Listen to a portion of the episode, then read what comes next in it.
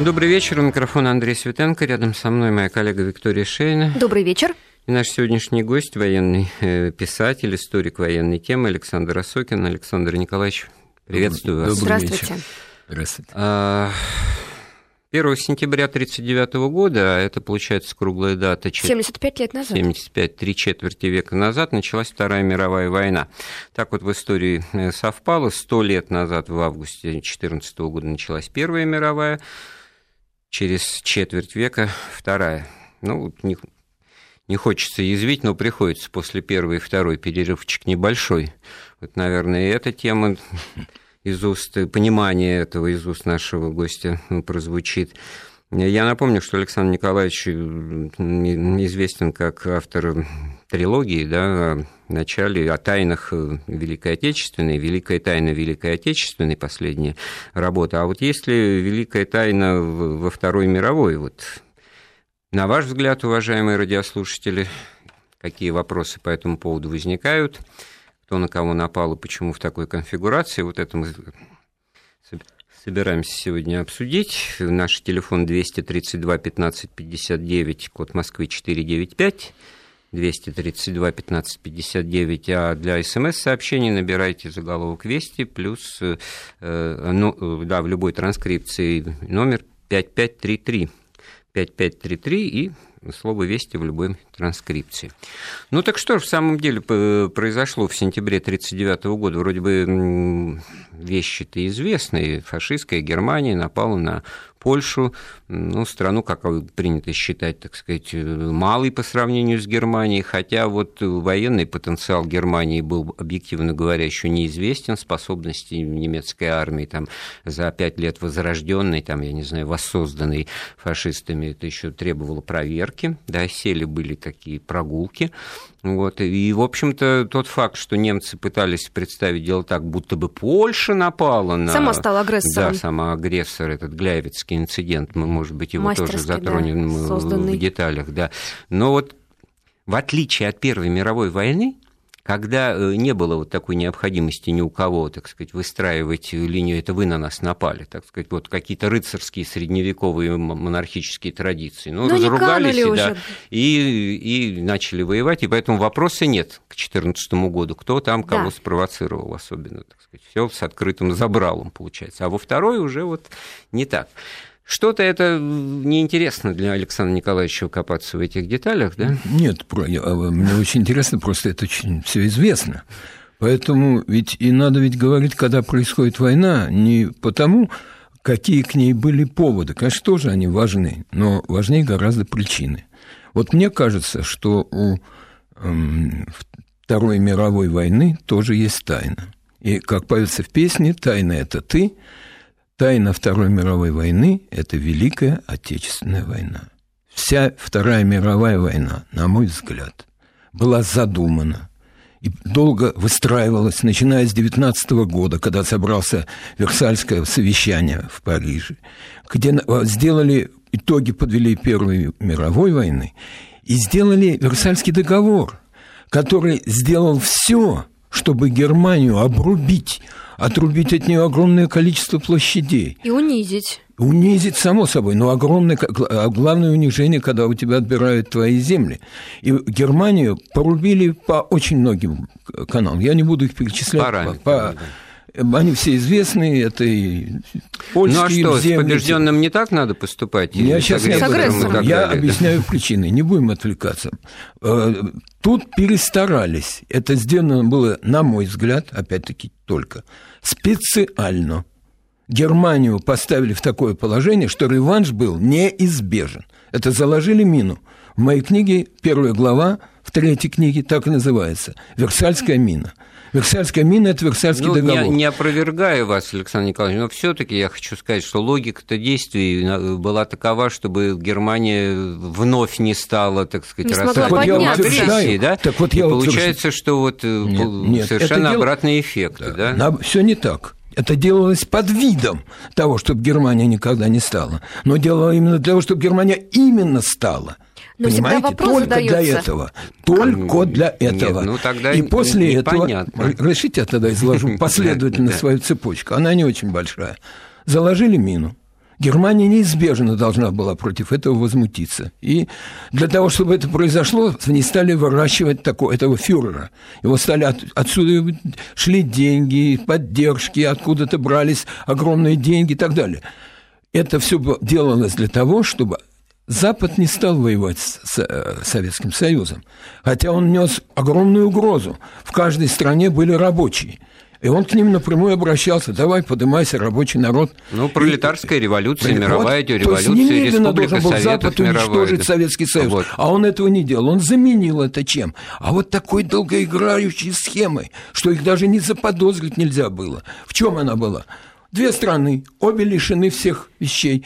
Германию, как я говорю, очень сильно обрубили в результате Версаля. Россию вообще считали после того, как она заключила Брестский мир, и вообще не считали победителем и не пригласили даже.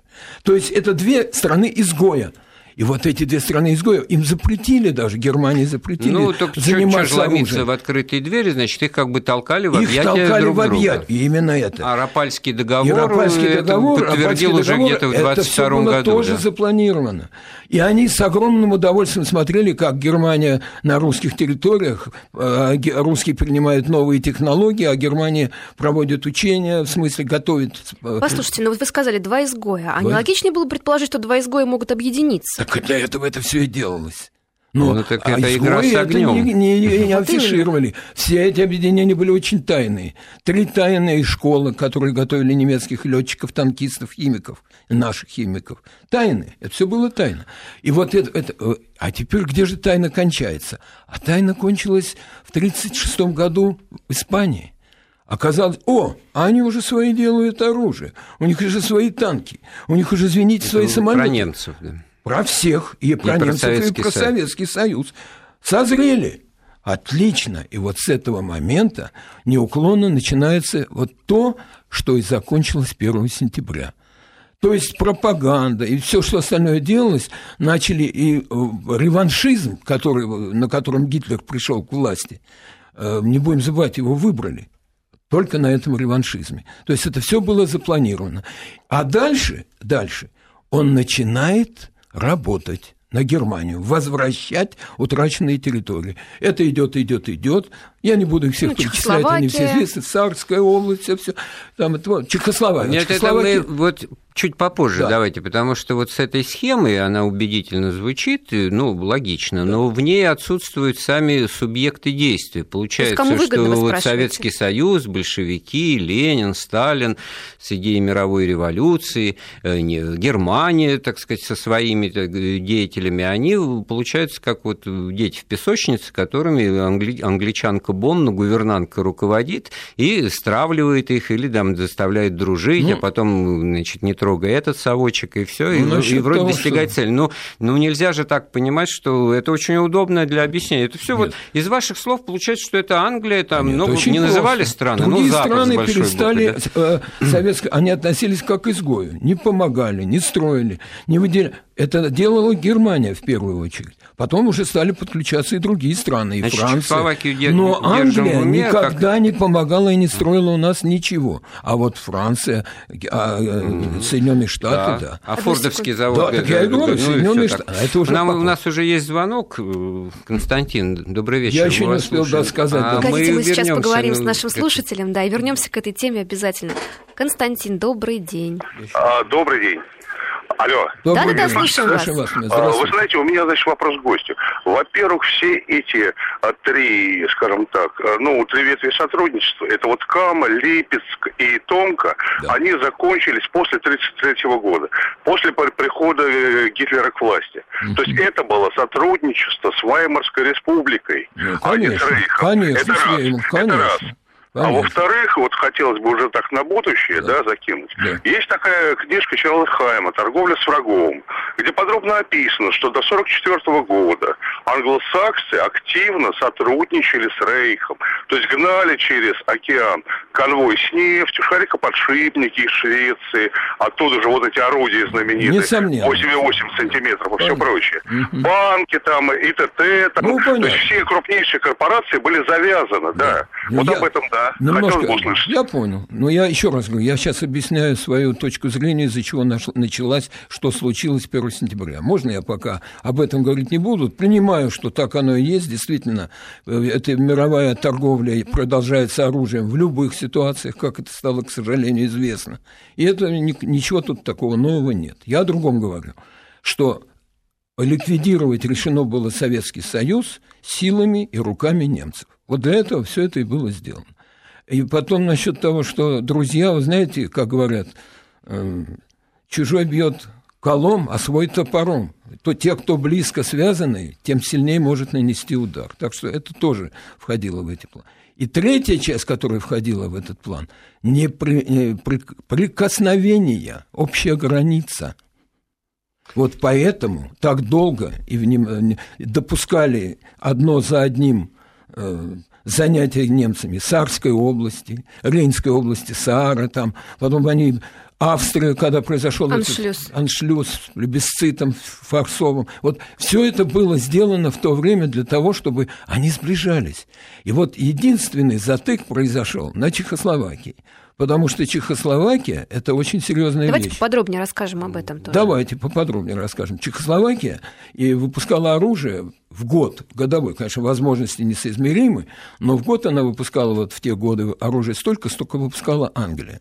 То есть это была совершенно Мощная, мощнейшая страна. И дело в том, что Германия перекинула, вся эта хитрость Гитлера, все считают, что пока была Веймарская республика, ничего не делалось. Ничего подобного.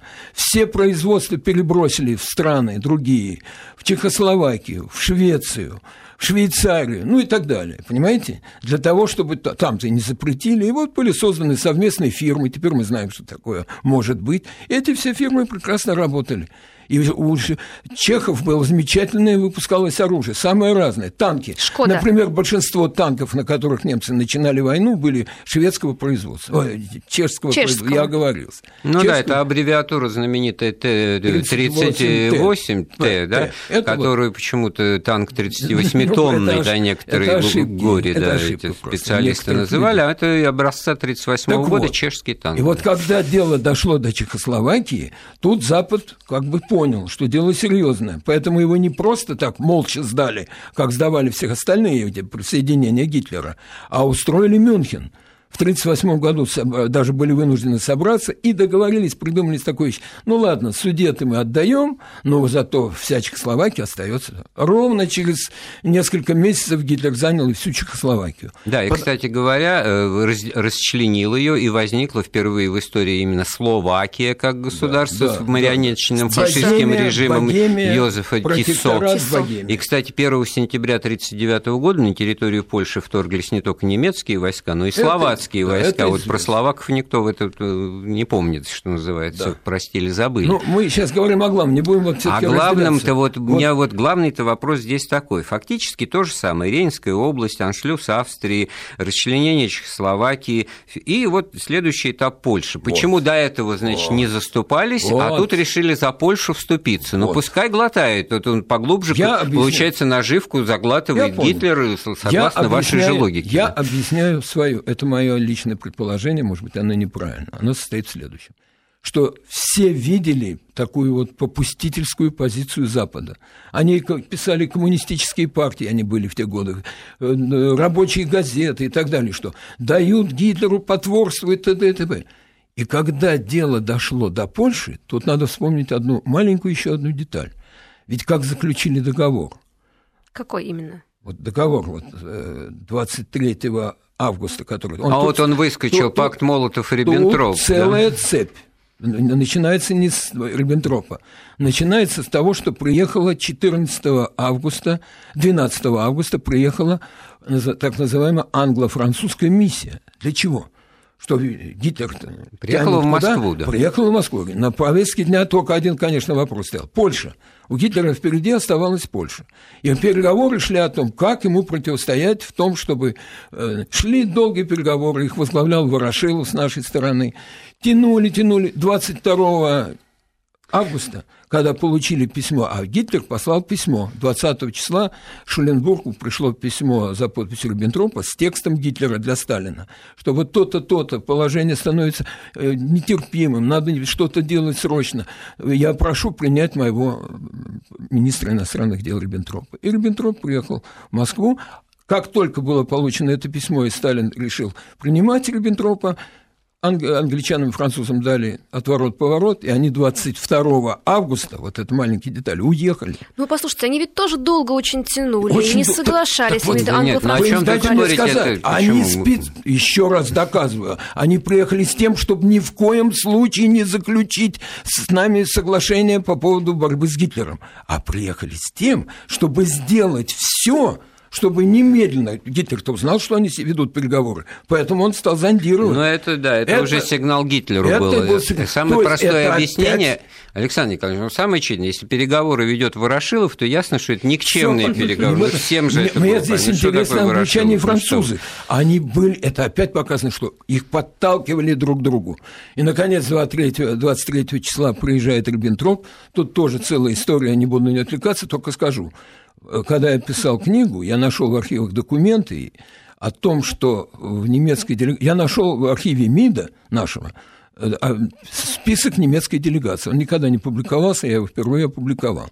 Так вот, оказалось, что из 37 человек этой делегации, которые там, 10 человек – это личная охрана и сопровождение Гитлера.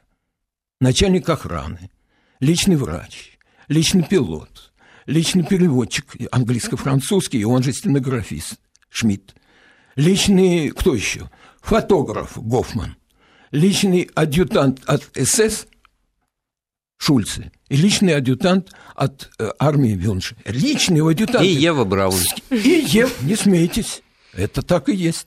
Там она значится под именем Эдит э, Крюгер, а на сним, на, Но я, кино, на кинокадрах... Сравнение этих сравним... фотографий впечатляет, конечно. Ну, жалко, что у нас радио, но, да, так сказать, это жалко, наложение, да, радио, вот да. Может... А, вот То есть, фактически, еще больше, еще больше это подчеркивает. Даже Ева Браун и ее сестра Ильза Браун. Я их нашел вот на Ну, а это-то к чему? Это я к тому, это, на это каком... из разряда провокации нет, в Гляевице, получается. Нет, это, это не провокация. Либо это был какой-то специальный... Но это не просто так. То есть это была поездка на самом высоком уровне. Напрашивается Дали... присутствие Гитлера по, по, по каким-нибудь личиной Стюарта да, да, в самолете. Да, его. Докладите. А вы не торопитесь. А вы никогда не задумывались, почему на всех встречах с э, министром иностранных дел Риббентропом неотрывно находился Иосиф Виссарионович Сталин? Это не уровень его. Это пониже малость как-то положено обычно, если приехал... Ну, не по протоколу, согласна. Не по протоколу. Это еще одно подозрительное место. Но это и... особенности нашего режима нет, политического был. Там, где нет Сталина, значит, там ничего не раз, происходит. Ничем вот объяснить... А тут, значит, понятно, ну, что происходит. Но... объяснить такого большого количества личной охраны и еще Евы невозможно. Как только одно из двух. То, что он был договорился, что он должен был приехать, это стопроцентно. Это даже... последний момент а в последний момент начинается война, может быть, дела его и задержали, а может быть, он и приезжал. Это большой вопрос. Его еще предстоит долго искать. Ну, на самом деле, конечно, Значит, ясно после... только одно. Вопрос шел о том – мы идем на контакт. Что такое вышли? Вот я, вопреки, так сказать, там, как многие считают, и историки, что подписанный 23 числа неожиданно для Запада вот этот договор о ненападении, что он оттянул на 300 километров от нас границу, улучшил нам ситуацию, и считаю, что это большая победа была советской дипломатии. Нет, считаю я, это была не победа, это мы этим самым вышли на прямой контакт. Это все равно огонь и бензин. То между ними пластина толщиной. Появилась граница теперь. Это да. все. Нет, вот, но Польша же 20, была, была а Польша. так ее нет. А лоб, теперь нет лоб, Польши. Да. Все. Вот 22 июня – это следствие подписанного 23 числа 1939 года, 39 года договора о ненападении. Так что мое мнение, что это не... Теперь главное, они соединили. Кто они? Вот то, те, кто готовились с 19 года. Вот они, эти взрывоопасные, и вышли. Бывшие друзья. Дальше надо подкинуть провокацию. Ее подкинули. Потом она произошла. Но это уже не относится. Я хочу сказать о другом. Все знают о договоре об этом, но никто ее очень редко упоминает о договоре англо-польском. А ведь был англо-польский договор. До 25 августа то есть прям сразу, только приехал э, Риббентроп, вернулся, и немедленно в Польш, польский министр иностранных дел полетел э, в Англию. Кстати, Гитлер дал ему самолет, чтобы туда лететь. Ну что ж, вот это пока интрига посеяна, значит, я, надо я ее осмыслить, значит, да, ну... Да. Я насчет Гитлера я говорил. Поправиться, Александр по... Николаевич, у вас, нас, будет да. время после выпуска новостей. Ну что ж, продолжаем разговор о начале Второй мировой войны, о том, что происходило и что предшествовало с точки зрения причин и предпосылок к 1 сентября 1939 года. У нас в гостях историк Александр Сокин. Александр Николаевич, ну что, до перерыва на новости вы... Оговорился. А я не услышал, в а чем я оговорился, потому что Гитлер дал э, послу самолет «Кондор», послал. Ну, а послал я оговорился, он не с тем послом. Он послал за советским послом в Стокгольм 3 сентября свой самолет. А прилетел на обычном самолете э, польский посол, и э, заключили там договор с с Англией от 25 августа. Так вот этот договор интересен тем, его обычно как-то не Да, я просто уточню, что значит вот через день после того, как Риббентроп в Москве подписывает пакт Молотова-Риббентропа, да. Великобритания и Польша заключают акт о военном сотрудничестве. 25... Договор. Договор. Да. Его по-разному называют, да. но самое интересное, что там нет никаких конкретных статей об оказании военной помощи, военно-техническом вот сотрудничестве. Это просто такая декларация на уровне Нет. караул. Караул, Нет. шеф, все пропало, и мы, в общем, общем, как бы вы позвольте, позвольте уточнить. Флажок. В самом договоре действительно ничего нет. Но там сказано, что заключается договор на случай, если какая-то страна на одну из договаривающихся сторон да. нападет, вторая окажет. Ну, сигнал, помощь. сигнал, флажок. Так вот, так. к нему было, оказывается, секретное приложение. Эх, дьявол в деталях, как всегда. Конечно. Секретный протокол. А секретный протокол звучит так. Пункт первый. Считать эту нападающую неизвестную страну это Германия. Точка.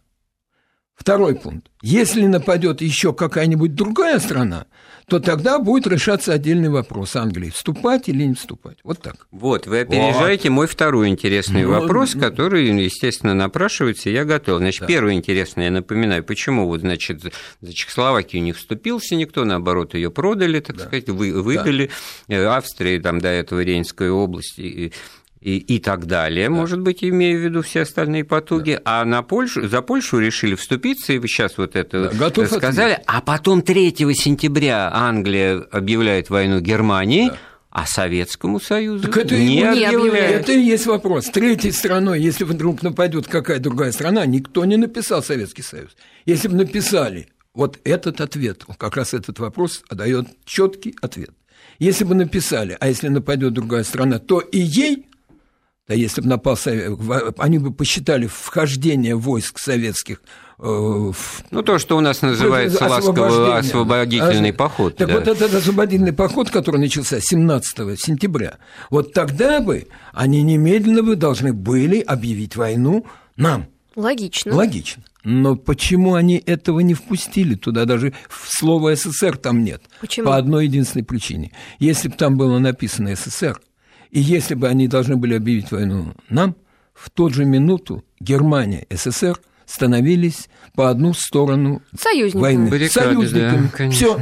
Они этого добивались, англичане. А англичане добивались, чтобы СССР и Германия столкнулись. Вот почему это очень наглядный пример – правильности всей этой... А вы знаете, вот эту мысль, она так вроде на первый взгляд просто свежо звучит, а ее всегда в советских учебниках-то излагали, что Запад подталкивал Гитлера к агрессии на Я Восток только скажу. и всего. И, вот, и, ничего, и ничего здесь неожиданного и секретного. Сталин постоянно а, говорил. Ну, а мы вынуждены, может быть, подталкивали их в другую а сторону. А Сталин постоянно говорил, англичане хотят столкнуть нас, абсолютно так оно и было, потому что так оно и было. Вот, вот теперь Переходим к 1 сентября.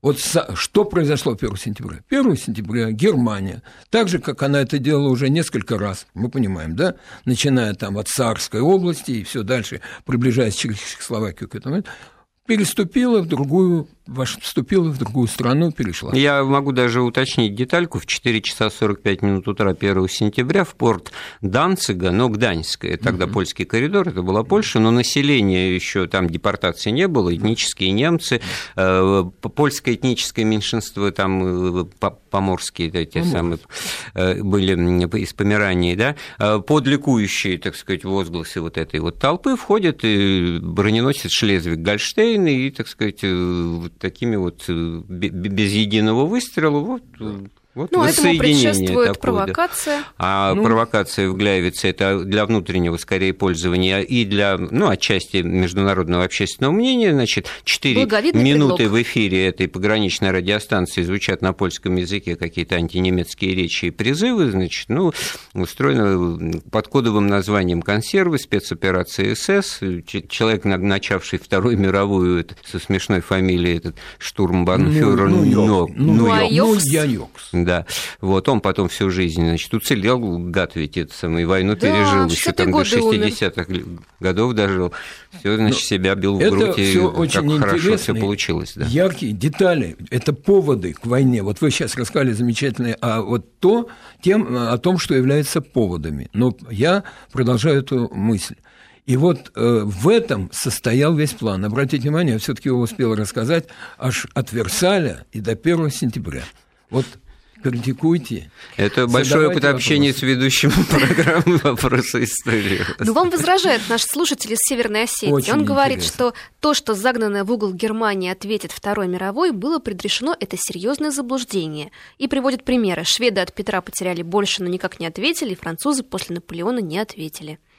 Вот такое мнение прозвучало. Да, вот этот вот реваншизм, это вот жажда, так сказать, реванша, оно как бы заложено по определению, а история это не подтверждает. Вот да? кто-то научается, да, в этом Нет. смысле, вот, наверное, тот факт, что Версаль, ну, тут глупо не соглашаться, да, действительно, поражение в правах для Германии, ограничения на, не только на содержание армии и флота, но и вообще на развитие экономики, а, репарации, выплаты, все это звучит обидно, а при этом страна-то даже не, не разрушена там сапог оккупанта туда и не вступал у них внутреннее ощущение, что их предали. Вот волна вот этого национализма, перешедшая в нацизм, она, значит, строилась-то на том, что у нас были какие-то социал-предатели, там, других национальностей, не титульных, да, вот, которые просто сдали просто в 18 году, разрушили империю, и все, угу. и войну подписали поражение, а мы ее не проигрывали, поэтому, значит, вот мы незаслуженно.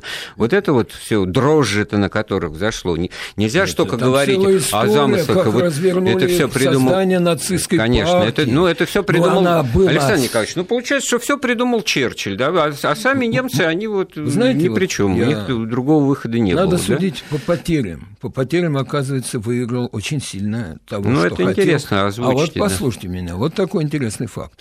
Как определить? Победили, несомненно, мы. Решающий вклад внес Советский Союз.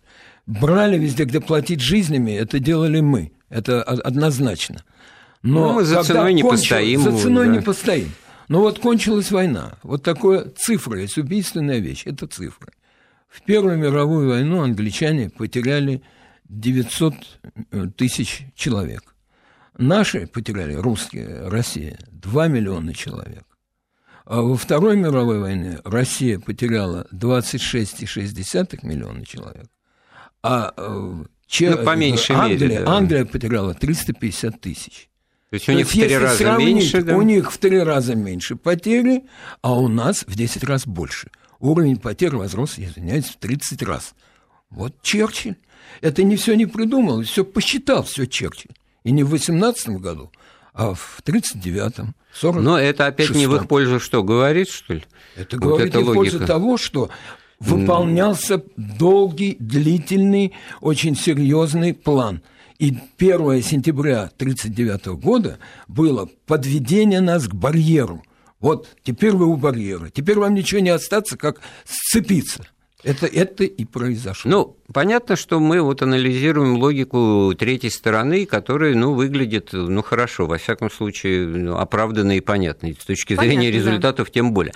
Но ведь у Сталина и у Гитлера свои, своя голова за плечами, как говорил другой известный деятель 20 века. Они же свои планы вырабатывали, они же свои конструкции Знаете, строили. Вот об этом что, совершенно нечего сказать. Почему? Есть даже вот не столкнись два тоталитарных режима, мир был бы поделен ими пополам. Вот так, нам нет. Азия, немцам Европа. Да, вот, вот тоже вопрос. Вот. Значит, я вот еще раз уверен, обратите внимание на то, что Сталин даже при всей своей э, так сказать, общении с Германией. Вы за два года, с 39 по 41 общение огромное. Вот тут товарищ, который задавал мне вопросы по... Ну, там не кончилось на Веймарской республике, там, там расцвело пышным... Я только скажу, вот для вас, кто задавал вопрос. Последняя немецкая делегация по решению Политбюро, я нашел эти документы в, в РГАСПИ, э, по решению Политбюро приехала 9 апреля 1941 года. Ей показали все заводы, которые участвуют в производстве двух самолетов. П-2 и МиГ-3. Самые Их новейшие. Самые да. новейшие. Это то, чего не было у них. И провезли, все показали. Это так насчет общения. Успели. Нашим делегации, которые туда, это были, кстати, не делегации, вот, которые приезжала немецкая, она называлась комиссия принять немецкую комиссию. Как вы понимаете, ну, совместно разница между словом делегация и комиссия. Делегация смотрит, а комиссия проверяет. Так что это очень серьезно. Общение было сильное. Но при этом всем Сталин отлично понимал, что оказаться в одной компании с Гитлером очень рискованно. Он играл до последней минуты. Вот у меня э, есть идея, что он вообще готовился участвовать в операции «Морской лев», и договорились об этом. Так вот, э, на то, что до последней минуты он собирался только вы, чтобы его провезли туда, на берег Ла-Манша, я в этом уверен, а там бы он еще решил – куда ударить? С Черчиллем на Гитлера с этой стороны или вместе с, с немцами брать, э, штурмовать Англию? Ну, во всяком случае, тут верно то, что участников процесса, ну, трое. А когда Абсолютно вот что знают трое, то знает свинья, как говорил один из участников ну, процесса. Ну, Кстати, Мюллер участвовал да, в этой глявицкой провокации, и эти тела якобы убитых да. польских солдат, это его, так сказать, в кавычках заслуга. Это были э, узники концлагерей, да. умершленные до этого, переодетые Понятно. польскую форму и привезенные. Это к тому, чтобы из контекста 1 сентября 1939 года не выпадать, не как выпадать. большое и малое сочетается, есть, так сказать, вот изюминка в этом пироге жутком, который так, пекут диктаторы, значит, свои планы так вот разрабатывают. Насчет... Так вот, насчет чего-то другого поговорим опять-таки после выпуска новостей. Да, вопросы истории можно задавать по телефону 232 15 59, код Москвы 495, смс-сообщение 5533 плюс слово «Вести». У нас в гостях военный историк Александр Осокин. Мы с Викторией Шейной Значит, разговариваем с нашим гостем о начале Второй мировой войны, 1 сентября 1939 года. И, ну, выяснилось, что в замыслах вот третьей стороны, так сказать, условного Запада с большой буквы, в первую очередь англичане здесь было всплывают, столкнуть. было столкнуть э, значит, Германию и Советский Союз, две страны фактически изгоев в послевоенном, так сказать, мировом порядке. Одна в силу того, что строит коммунизм и вообще отрезанный Чуждый ломоть, одна шестая, да, так для... сказать, и, угу. в общем-то, грезит как какой-то идеей мировой революции. Ну, опасная штука, ну, на самом деле, для любого режима. Как вы хорошо сказали, в каждой стране есть рабочие, которые, ну, в общем, у нас в советской стране именно да. так. И так и могло произойти. И нет нам буржуина покоя ни в темную ночь, ни в светлый Точно. день. И вроде бы все тюрьмы полны, и все полицейские на местах. А если такой маловатый знает военную тайну и не говорит, вот это вот Советский Союз живет вот в таком вот представлении о себе самом и о страхе, который он сеет в глазах значит, буржуинов и э, капиталистов, и вдруг среди буржуинов и капиталистов какие-то вот эти фашисты какие-то появляются, которые тоже называют себя на самом деле социалистами, у ну, них какой-то четырехлетний план, у угу. них там тоже народные предприятия, у них там олигархи на ниточке ходят, значит, на поводке, они фюреры народных предприятий, ими можно как-то манипулировать. Режим какой-то, в общем, такой довольно странный, и вот с кем и против кого он будет. Для Запада это непонятно, что, значит, э, ну, лоб в лоб сталкивать, они хотят э, эти две силы, чтобы они не соединились. Но Гитлер-то и Сталин этого не могут не понимать, чего там хотят за их спиной третьи силы. И, нападая на Польшу в сентябре 1939 года, они прекрасно понимают, что они убирают последние барьеры, вот эту подушку, так сказать, безопасности, которая их разъединяет друг от друга в лице Польши, значит. И что? И зачем тогда 17 сентября этот освободительный поход? Ну, действительно, получается, ну, чтобы отодвинуть бы, да, хотя бы километров на 300 эту границу туда, на запад. Нет, ну, еще раз, давайте тогда вернемся к тому, что сказало советское правительство. Оно сказало, что 16 числа польское правительство прекратило существование, эмигрировало э, в Румынию. Возле наших границ происходят события, которые совершенно невероятно. Распалось государство, и мы не можем оставаться. Там живут наши братья, и поэтому мы вошли туда. Так они объяснили. Еще раз говорю, объяснение есть всегда – это целая профессия, они объясняют, почему делают, и каждый на каждый поступок, на каждое действие дает объяснение. Речь идет о том, как они на это пошли? А дело в том, что у них был общий, к тому времени сформировался враг. Кто? Тот, кто их гнобил, кто отнимал у них земли. Это Англия. И потому что вот вы говорите, э, англичанка гадит. В Советском Союзе это постоянно повторялось. Англичанка гадит. То есть это было, и это было еще и до этого. Весь выход у английской империи была конкурентка – это Россия. Но на самом деле вот ведь все. Э, системного вот этого объединения на, на таких столь разных идеологических оснований ну, не могло не произойти.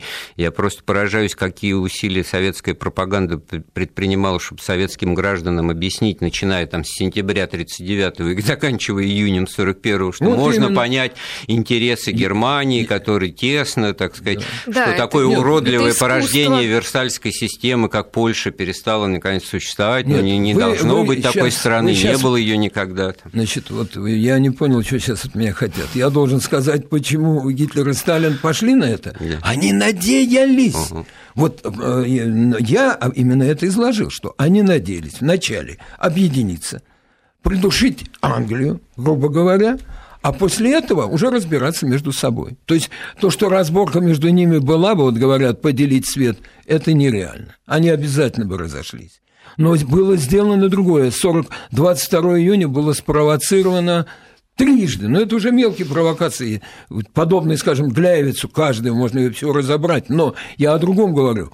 У них была надежда на то, что в течение какого-то времени они нужны друг другу. Тут, наверное, вот действительно в объяснении того, как себя и почему вел Сталин в июне 41-го, там, до начала нападения и сразу после него, это было, вот, наверное, условие, что Англия это не побеждена. Конечно. Этап вопрос не решен. Как можно нападать на нас? Это понятно было, было бы, если бы с Англией было покончено, да? да? И как это немцы, они, получается, на два фронта будут воевать как минимум, даже если мы не сойдемся в экстазе, так сказать, союзничеством ну, с, с Лондоном еще... и потом Нью Вашингтоном. Вот да? есть еще один этап, о котором мы сейчас не говорили, потому что, видите, мы как говорим про 1 сентября, про 22 июня и ну, про 19 год. Но тогда мы должны сказать и о ноябре 40 -го года. Ведь был еще и ответный визит – Нельзя понять. Это визит да. Молотова. Это визит очень Молотова. таинственная, вот интересная это очень вещь. Он у меня, я нашел список. Целую книгу написал. Ну, книгу написал, но я нашел документ. Я нашел список нашей делегации, которая ездил туда. Я нашел фотографии, опубликовал их. И оказалось, что это было на таком уровне, что там были почти ну, очень многие замнаркомы, наркомы в составе делегации. У меня даже была идея назвать главу выездное заседание Совнаркома в Берлин в ноябре 40 года. Там поразительно, Во целый батальон, человек 200, наверное, там, вот нет, этих там вот... Э, интересный факт. Например, пишет в воспоминаниях своих э, пилот Гитлера Бауэр, он пишет, меня вызвал Гитлер, говорит, слушай, вот сейчас будет ответный визит, тебе придется еще раз слетать в, в Москву. Он говорит, ну какие вопросы? А сколько у вас здесь? Он говорит, 250 человек. Ну, в делегации нашей оказалось всего их 67. Но многие могли приехать Александр и так. Николаевич, ну, читайте, читайте Осокина, а нам звонит Михаил. Дайте возможность. Михаил, мы вас слушаем. Да, добрый, добрый вечер. Здравствуйте. Можно вопрос Конечно. к эксперту? Да. А вот э, в одной из тоже передач вы подвергали сомнению, э, э, что план Барбароза это он как бы соответствовал действительности, что это некая утка, да, ну как можно вступать по трем расходящимся направлениям и так далее. Но с другой стороны высказывается версия, что СССР хотел на, напасть на Англию, да, а Германия, соответственно, на восток, на Ирак. Но как это могло быть, э, что СССР оставил бы у себя в тылу Германию, а, соответственно, Германия... Ну, понятно, оставила... да, в сути, вы удивляетесь, да, что это невозможно. Отвечаю вам сразу на, э, на части, которые готовились высаживаться в Англию, готовили высаживаться, высаживаться и немецкие части. У немцев был разработан, есть даже целая книга, где кого арестовывать в первый день, кого во второй день, целая книга. Издал ее Шелленберг, кстати, подготовил и издал. Значит, англичане собирались участвовать в высадке в Англию. Немцы. Точно, немцы. Немцы, немцы, я говорю. Точно так же, как и наши части, должны были двигаться к Ирану. Кстати, введение наших войск в Иран в 1942 году Но ну, это, что было я кого вести. Логику Михаила-то понимаю, так сказать, его удивление, потому что mm-hmm. это недостаточно несусветно звучит с учетом того, что реально в истории произошло, и была кровопролитнейшая война с немцами и на, нас, да? А, а, а образца 1939 года вот на фоне, так сказать, совместного раздела Польши, получается, ну, как, ну, пакты ненападений какие-то, если не союзники, то, в общем-то, планы ну, координируем, ну, понимаю. Я вам, я вам насчет и поэтому, может быть, какие-то совместные да. операции, вот в такой-то логике. Вот еще, когда, когда кровь не приезжал, он же приехал еще 27 сентября, прилетел, когда уже Польша была разгромлена, и когда надо было провести вот эту линию новую. Он прилетел, это второй был составлен э, договор о дружбе и границе, он называется этот договор. Так вот, существует запись, которую вел э, Хильгер, это э, работник посольства немецкого здесь, в Москве, он все переговоры переводил с немецкой стороны и вел запись. Так вот он написал, что Сталин говорит, мы очень благодарны за то, что вы не зовете нас принимать участие в войне, это слова Сталина, но мы знаем, что если немецкому народу придется туго, вот дословно, Германия попадет в тяжелое положение, то она может быть уверена, что советский народ придет на помощь и не допустит, чтобы Германия задушили. Это так, слова Сталина это в слова сентябре 1939 года. В ночью 28 сентября 1939 года. Ну, такой вот... Вот мне, э, чтобы я не, не, не отвечал за него, он сам вот сказал те слова, которые он говорил. Очень интересно. Еще одно. Чего не день, скажешь в сентябре 1939 года. В день отъезда, 28-го, когда был подписан договор, было еще подписано коммюнике. Угу. От 28 числа оно было подписано коммюнике. Что смысл в том, что цель англо-французских этих самых то есть они хотят, э, англичане и французы, поджигатели войны. Они же начали войну. Ведь никто войны не объявлял. Гитлер войны не объявил первого числа. Так вот, смысл разговора-то, в чем проглявится-то? Это вот вообще поляки напали. Вот так объяснял в Рейхстаге, ну, выступая ну, 1 это, ну, сентября, ну, ясно, правда, уже в военном же, мундире ну, Гитлер, ну, слово «война» не, не, не озвучивая, что конфликты на это границе... случай там в Тамкинском заливе. Ситуация выходит из берегов. Повод, да. которого Мы вынуждены отвечать, так сказать, пресекать и так далее. Не, см- не можем смотреть безучастно. Я... Но войны они Англии не объявляли, действительно, и формально получается Формально, кстати, Вы да. обратите внимание, помните, после войны была книга Шпанова «Поджигатели», а вы не помните, вы молодые люди. Была книга Шпанова «Поджигатели и заговорщики». И вот термин поджигатели очень долго был вообще... Ходу, как, когда началась... войны, это, это, это уже при мне Это было, уже другое, это уже шла борьба против атомной бомбы в 50-е годы, когда у нас еще... мы плавно переходим в следующий эфир с вашим участием, потому что Тогда сейчас позвольте мне сказать последнюю фразу, секунд, да. одну, 10 секунд. Вот эта супероперация, которая против Советской России велась в мире с 19 по 41 год, не удалась. И это показывает, что с Россией воевать не стоит, не следует, ни с большими планами, ни с маленькими планами. Она всегда победит. На этой оптимистической ноте мы прощаемся с Александром Николаевичем Осокиным. Эфир подготовили и провели Виктория Шейна и Андрей Светенко. Слушайте Вести ФМ.